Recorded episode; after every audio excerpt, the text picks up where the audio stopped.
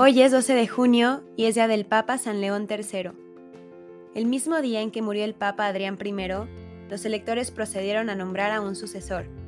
La elección unánime recayó sobre el cardenal párroco de Santa Susana y al otro día, 27 de diciembre de 795, se le consagró y entronizó en la sede de San Pedro con el nombre de León III. Pero en Roma había un sector hostil al nuevo Papa, formado en su mayor parte por turbulentos jóvenes de la nobleza a quienes encabezaba el sobrino del extinto Papa Adrián, que ambicionaba el trono pontificio, y otro joven oficial amigo suyo. En el año de 799, los revoltosos fraguaron un complot para recurrir a todos los medios a fin de impedir que el Papa León desempeñase sus deberes pontificios. El día de San Marcos, durante la procesión tradicional que encabezaba el Papa montado en su caballo, fue elegido por los conspiradores para atacar. Frente a la iglesia de San Silvestre, se arrojaron sobre el pontífice, lo derribaron del caballo, le arrastraron por el suelo, trataron de sacarle los ojos y cortarle la lengua, y a fin de cuentas le dejaron inconsciente, bañado en sangre y molido a golpes en mitad del arroyo. El hecho de que San León se recuperase con extraordinaria prontitud de los terribles golpes y las graves heridas que sufrió durante el ataque se tuvo por un milagro. Durante algún tiempo, el perseguido pontífice se refugió en la corte de Carlomagno, rey de los francos, quien por entonces se hallaba en Paderborn, pero no tardó en regresar a Roma, donde el pueblo le dispensó una cordial acogida y sin tardanza se formó una comisión para investigar las circunstancias del ataque contra la persona del pontífice. Los rebeldes respondieron con una serie de acusaciones contra el Papa tan graves que los miembros de la comisión se sintieron obligados a remitir el caso al rey Carlomagno.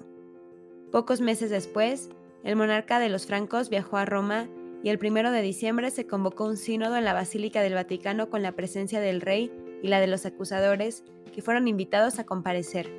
Ninguno lo hizo, pero a pesar de aquel no le prosequi, o sea, no queremos continuar con el proceso, el sínodo consideró conveniente que el Papa León hiciese un juramento de inocencia de los cargos formulados en su contra. El 23 de diciembre, el pontífice hizo el juramento ante la asamblea, el día de Navidad, durante la celebración de la misa en San Pedro, el Papa León coronó con toda solemnidad a Carlomagno, que se hallaba arrodillado ante el altar de la confesión de los apóstoles. La congregación aplaudió con entusiasmo y el coro entonó loas en honor del rey diciendo, Larga vida de triunfos para Carlos, el más devoto protector de la religión, el augusto coronado por Dios, el magno emperador pacífico de los romanos. El mismo Papa se arrodilló ante Carlomagno para rendirle el homenaje temporal. De esta manera quedó establecido el Santo Imperio Romano de Occidente, al que muchos de los más entendidos en la materia durante la misma época y posteriores consideraron como la realización del ideal expresado por San Agustín en su libro La ciudad de Dios. Para San León, la alianza con el monarca resultó muy benéfica. No solo le permitió recuperar buena parte del perdido patrimonio de la Iglesia romana, y mantener sujetos a los elementos perturbadores en el Estado pontificio, sino que también le condujo a intervenir con éxito en las disputas internacionales y a reforzar la disciplina eclesiástica en tierras distantes. Pero en cuanto el emperador hizo el intento de meterse en los terrenos del dogma, al presionar al Papa para que introdujese la cláusula y el Hijo en el credo de Nicea, éste le detuvo con toda firmeza.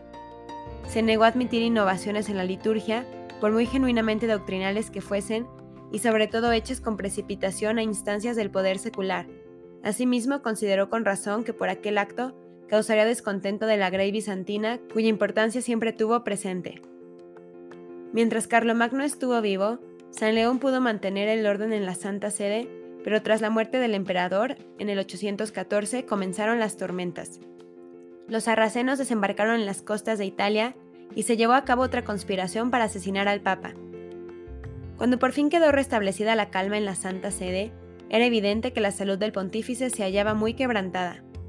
El 12 de junio del 816 murió San León tras 20 años de pontificado. Su nombre se agregó al martirologio romano en el año 1673.